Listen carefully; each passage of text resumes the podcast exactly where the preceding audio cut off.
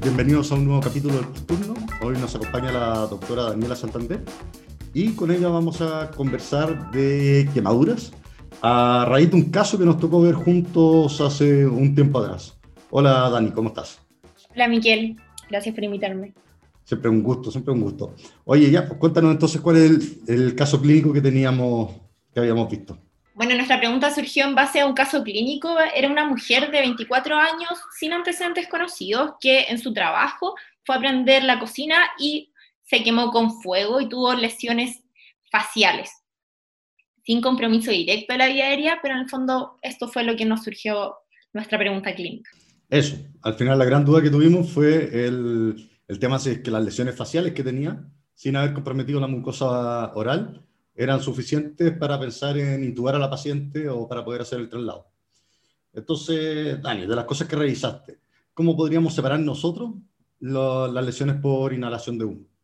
Bueno, las lesiones por inhalación de humo se separan anatómicamente. Primero tenemos las de vía aérea alta, las de vía aérea baja o parénquima pulmonar, y después tenemos las disfunciones sistémicas por una intoxicación por monóxido o por cianuro. Perfecto. ¿Y qué es lo que caracteriza cada una? Lo que caracteriza cada una, la vía aérea alta, lo principal es que el mecanismo es por quemadura directa por la transferencia de calor y lo que se produce es edema, lo que lleva posteriormente a una obstrucción. En la vía aérea baja o el parénquima pulmonar, el mecanismo es por químicos o partículas irritantes y estos producen un aumento de la fibrina que aumenta la obstrucción, inflamación, una alteración BQ, atelectasia y broncoespasmo. Y por último, la alteración por una intoxicación por monóxido de cianuro, lo que pasa es que se produce asfixia, hipoxia y principalmente acidosis láctica y una injuria en el sistema nervioso central y cardiovascular por la alteración del mecanismo aeróbico. Perfecto, entonces las quemaduras de vía aérea o la inhalación de humo termina siendo tres mecanismos de lesión distintos, que es por eh, em, quemadura directa, que es lo que ocurre en la vía aérea superior, después por los químicos irritantes, que son de la vía aérea inferior, y después cuando hay hipoxia o asfixia eh, y que se puede acumular el monóxido de, carbono o el cianuro y que provoca ya una intoxicación que es más, más sistémica. Ya, Dani, entonces, ¿cuáles son los cambios de la evaluación primaria que tú puedes esperar en un paciente que viene con una injuria de, de la vía aérea por, por inhalación de humo o por quemadura? Bueno, específicamente la evaluación primaria por injuria por humo, dejando de lado todas las otras patologías que podría tener concomitante nuestro paciente, en la A tenemos que ir a buscar, obviamente, una vía aérea permeable que proteja su vía aérea, el trauma sobre las clavículas y específicamente que no tenga edema de mucosas y hollín en la orofaringe. En la B, estos pacientes pueden estar polipneicos o también podrían estar normal su frecuencia respiratoria, de la saturación puede estar baja y también puede estar normal. Recordar que en el fondo nuestros saturómetros no son capaces de diferenciar la oximoglobina de la carboximoglobina, entonces podría tener una intoxicación por monóxido y tener una saturación normal. Y del resto que ventile simétrico, el uso de musculatura accesoria y buscar dirigidamente ruidos agregados, sibilancias, roncos y estertores. En la C es poco probable que esté alterada solamente por la injuria por, humo, a menos que esté choqueado, pero sí obviamente puede alterarse por las otras patologías concomitantes que podría tener nuestro paciente. En la D, buscar dirigidamente lo mismo de siempre, pupilas, Glasgow, que movilice bien sus cuatro extremidades, y en la E es muy importante la exposición completa para evaluar el grado de las quemaduras, la extensión, que tenga restos de hollín en la nariz, pelos chamuscados y todo lo que podría estar concomitante. Eso, es muy importante la evaluación primaria. Finalmente estos pacientes son en parte como politraumatizados. Eh, la mayoría de estos pacientes vienen de un contexto de o alta energía o de un ambiente muy, muy inseguro. Entonces, ordenar la, evaluación primaria, como, como dices tú, eh, nos va a ayudar siempre a ampliar nuestros diferenciales, porque ¿qué diferenciales podemos tener eh, en estos pacientes? Es que hay que enfrentarlos como cómo se presentan los pacientes, partiendo porque pueden estar comprometidos de conciencia y eso puede ser por hipoxia, puede ser por hipolisemia, puede ser por la intoxicación, pueden haber convulsionado, puede ser por un trauma.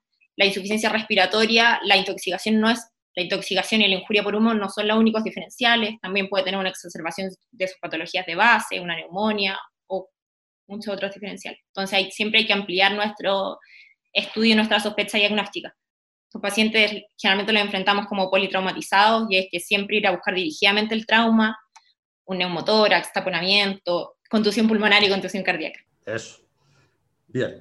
Y de la historia y el examen físico en estos pacientes, ¿qué cosas te van a orientar a que el paciente pueda tener una vía aérea eh, injuriada por inhalación? De la historia, lo que más tenemos que ir a buscar primero el mecanismo de la exposición, si el fuego está en un espacio cerrado, el material de la combustión, porque esto nos va a decir qué podría haberse, con qué podría haberse intoxicado, cuál fue la duración y la cercanía de la exposición. Y de los síntomas que vamos a ir a buscar, lo principal son síntomas respiratorios, cardiovasculares y neurológicos, donde buscamos tos, disneas, cambio de la voz, ronquera, cialorrea, síntomas sugerentes de una intoxicación por monóxido cianuro, que la verdad son bien inespecíficos, como cefalea, náuseas, vómitos, mareos, compromiso de conciencia, mialgia, desorientación, pueden hiperventilar, y obviamente pueden llegar mucho más graves, choqueados, y hasta pueden llegar la muerte. Muy bien, ¿y, del examen físico qué cosas te, te, llamarían la atención? Del examen físico, principalmente lo que ya habíamos nombrado, que vamos a buscar dirigidamente en nuestra evaluación primaria, de edema de mucosa, expectoración carbonosa, hollín en la orofaringe, una fonación anormal, estridor, quemaduras faciales, edema, hollín en la nariz, los pelos chamuscados. Pero es súper importante destacar que la ausencia de estos signos no nos descarta una injuria por humo. Entonces siempre hay que mantener bien alta nuestra sospecha. Perfecto. Ya, entonces ahí lo que tú decías, y un poco como los materiales que se están quemando cuando se quema plástico, cuando se quema algodón, que son materiales que pueden provocar eh, eh, intoxicación por cianuro o por monóxido de carbono. Oye, eh, y lo que estábamos hablando antes, en el fondo, porque tenemos pacientes que son súper fáciles de, de, tomar decisiones, que son los pacientes más graves, que son los pacientes que ya sabemos que vienen con dificultad respiratoria y que, bueno, tenemos que intubarlo con una vía aérea que probablemente va a ser muy, muy difícil, pero por lo menos esa decisión ya viene zanjada de antes. De alguna manera tenemos que proteger esa vía aérea. Después tenemos otro grupo de pacientes que son los pacientes que no tienen ningún signo de quemadura ni nada, y, la verdad es que eh, pasó que estuvieron en algún lugar cerca de un incendio y no tienen mucho más eh, eh, lesiones que, que a lo mejor un poco de irritación de vía aérea. Pero después tenemos estos pacientes que estuvieron en exposición directa con una con una fuente térmica, como nos pasó en este caso que, que se le encendió la, la, cara a esta niña, pero que no viene con ninguno de los signos que siempre nos ha llamado mucho la atención. Entonces, ¿qué cosas te fijarías tú o en qué paciente tomarías tú la decisión de eh, proteger la vía aérea eh, antes? ¿O qué herramientas ocuparías tú para poder tomar esa decisión? Bueno, obviamente esos son los pacientes más difíciles, los pacientes que están como en esta área gris, donde pueden tener algunos síntomas, pero no totalmente categóricos y ¿qué nos haría en el fondo cambiar nuestra conducta? Primero, si tiene quemaduras profundas en cara o cuello, si tiene ampollas en la orofaringe, si tiene ronquera, estrior o la quemadura del más del 40% de la superficie corporal. Si no tenemos esto, lo que podemos ir a hacer es observar nuestra vía aérea con lo que tengamos disponible. Y lo ideal sería usar la fibrobroncoscopía, pero claramente eso no está disponible en todos nuestros centros y es mucho más difícil de obtener. Y nuestra otra opción es que podríamos hacer una laringoscopía directa o con videolaringo. ¿Qué es lo que vamos a ir a buscar dirigidamente a nuestra laringoscopía directa o videolaringoscopía? Es eritema, edema, hollín, ampollas en la mucosa o erosiones. Si es que nuestro paciente tiene alguna de estas características, se sugiere intubarlo precozmente. Perfecto, o sea, nos podemos apoyar con la laringoscopía directa o la videolaringoscopía. Eh, importante recordar que esto se hace con anestesia local y en el fondo no es necesario dormir al paciente eh, si que ya en nuestra inspección sin la laringoscopía vemos estas lesiones, bueno, no es necesario hacer la laringoscopía directa, sino que uno va a intubar al tiro. Pero si es que aún así tenemos como la mucosa oral bien conservada, podemos eh, anestesiar de manera local con lidocaína y con eso poder hacer una inspección con un laringoscopio directo o videolaringoscopio. Oye, y dentro de los, de los exámenes que uno podría tomar eh, o, o de las o de las cosas que uno podría monitorizar en estos pacientes? ¿Qué exámenes pedirías tú y qué cosas monitorizarías tú? Bueno, de los exámenes, lo primero, un hemogluco, siempre es parte de nuestra evaluación primaria, la saturación, pero siempre recordar que la saturación en una intoxicación por monóxido no se va a ver alterada porque no somos capaces de diferenciar la oximoglobina de la carboximoglobina, así que no confiarse en una saturación normal, pero obviamente siempre mantener con un saturómetro en nuestros pacientes. Del resto de los exámenes que nos podrían ayudar, el lactato es un examen que nos puede ayudar mucho porque se correlaciona con la intoxicación por cianuro. Niveles mayores a 10 milimol por litro son muy sensibles y específicos para intoxicación por cianuro. Y además que a mayor nivel, mayor gravedad. Sobre el monóxido, la medición de la carboxiemoglobina es algo que deberíamos hacer, pero es súper importante recordar que niveles pueden estar normalmente o normales o en el límite normal y aún así nuestro paciente podría estar intoxicado y los niveles de carboximoglobina no se correlacionan con la clínica de nuestro paciente. Del resto de los exámenes que se sugiere pedir, siempre electrolitos, gases, que pueden ser venosos arteriales. Los arteriales obviamente nos permiten calcular la PAFI, que más que para el diagnóstico nos va a ayudar para seguir el tratamiento posterior y el seguimiento. Y junto con esto pedirle electrolitos para calcular un anion gap, función renal, perfil bioquímico, un CELDIN y siempre un test de embarazo en las mujeres en edad fértil, grupo IRH, y de otros exámenes la seca total por riesgo de rhabdomiolisis y la troponina se podría ver elevada la intoxicación por monóxido y además ser por sí solo un marcador de mal pronóstico. Finalmente, estos pacientes son pacientes grandes quemados, independiente de, que sea solamente la lesión de la vía aérea. Eh, hay una correlación del área de superficie corporal quemada con la gravedad que van a tener y con la mortalidad y si es que a esto se le agrega la lesión de vía aérea, la mortalidad aumenta aún más. Por lo tanto, es importante tener un tamizaje completo y lo importante es recordar dos cosas. Uno, que los niveles de carboxiemoglobina no se correlacionan con clínica. Y dos, que el, no existen los niveles de cianuro en la práctica. Los niveles de cianuro en los lugares que hay se demoran un montón y finalmente lo que tenemos como subrogante es el ácido láctico. Y con respecto a las imágenes, ¿qué, ¿qué, harías? Con las imágenes, bueno, le podemos pedir una radiografía de entrada, pero la verdad, pues, inicialmente puede estar normal o con hallazgos muy inespecíficos que no nos van a ayudar, principalmente en nuestro diagnóstico, nos podrían ayudar con el diagnóstico diferencial, pero obviamente el TAC tiene mucha mejor sensibilidad, puedo ver distintos hallazgos, puedo incluso estratificar a mis pacientes según los hallazgos en el TAC, y es un examen no invasivo que está ampliamente disponible. Otra opción es la fibrobroncoscopía, que eh, sería como el gol estándar, pero no está ampliamente disponible, pero la fibrobroncoscopía nos permite también estatificar a nuestros pacientes, existen scores para evaluarlos y además tiene la ventaja de que puede ser terapéutica. En el fondo podemos retirar restos de hollín o moldes de fibrina que se forman en estos pacientes. Eso. Yo nunca he visto fibrobroncoscopía en la urgencia en ningún centro, pero sí en la UCI. Y ahí sí es tremendamente útil. Eh, lo otro es que también hay que hacerlo con vía aérea protegida.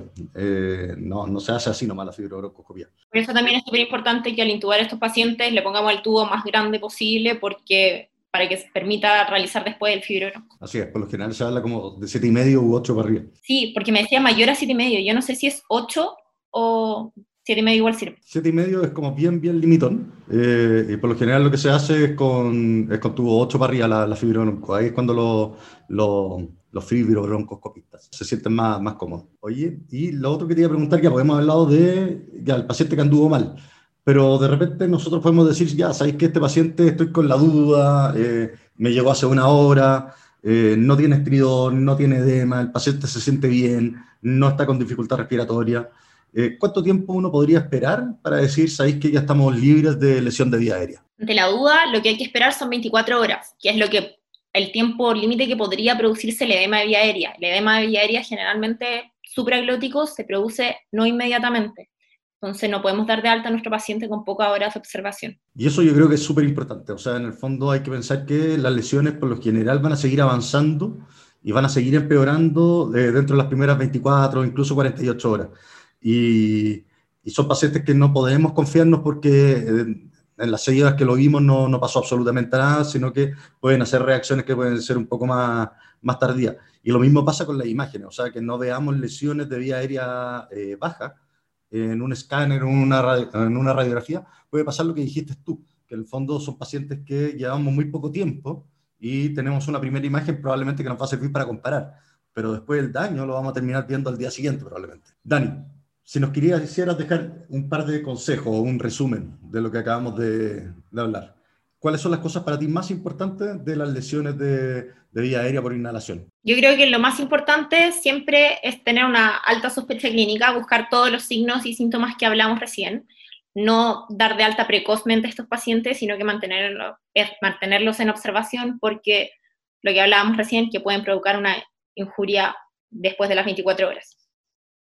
Otro punto importante, lo que hablábamos en el fondo de que nuestros niveles de carboximoglobina no son confiables, cianura no, cianuro no tenemos, entonces ante la sospecha hay que tratar estas intoxicaciones. Y como tercer mensaje, me gustaría, en fondo, siempre estos pacientes hay que enfrentarlos con un paciente politraumatizado, abrir nuestras sospechas diagnósticas, no solamente centrarnos en la injuria vía aérea y obviamente tener un bajo umbral para intubar a estos pacientes, ya que los signos clínicos que podemos ver no son tan claros todo el resto de la injuria que se está produciendo en la vía aérea más baja. Excelente, estoy muy de acuerdo con todas estas conclusiones y te quiero agradecer por esta revisión porque es un tema que no es eh, fácil y que en muchas partes hoy día se están haciendo las mismas preguntas, en el fondo de eh, cuándo debiéramos intubar a estos pacientes precozmente y qué pacientes podríamos como observar de manera segura. Y todavía no hay lugares en que eso se haya definido de manera clara. Así que eso. Y siempre recordar que en nuestra realidad nacional, estos pacientes debieran ir a, a unidades de grandes quemados, tal como las quemaduras que comprometen una gran parte de la superficie corporal y las quemaduras eléctricas. Así que eso total. Muchísimas gracias.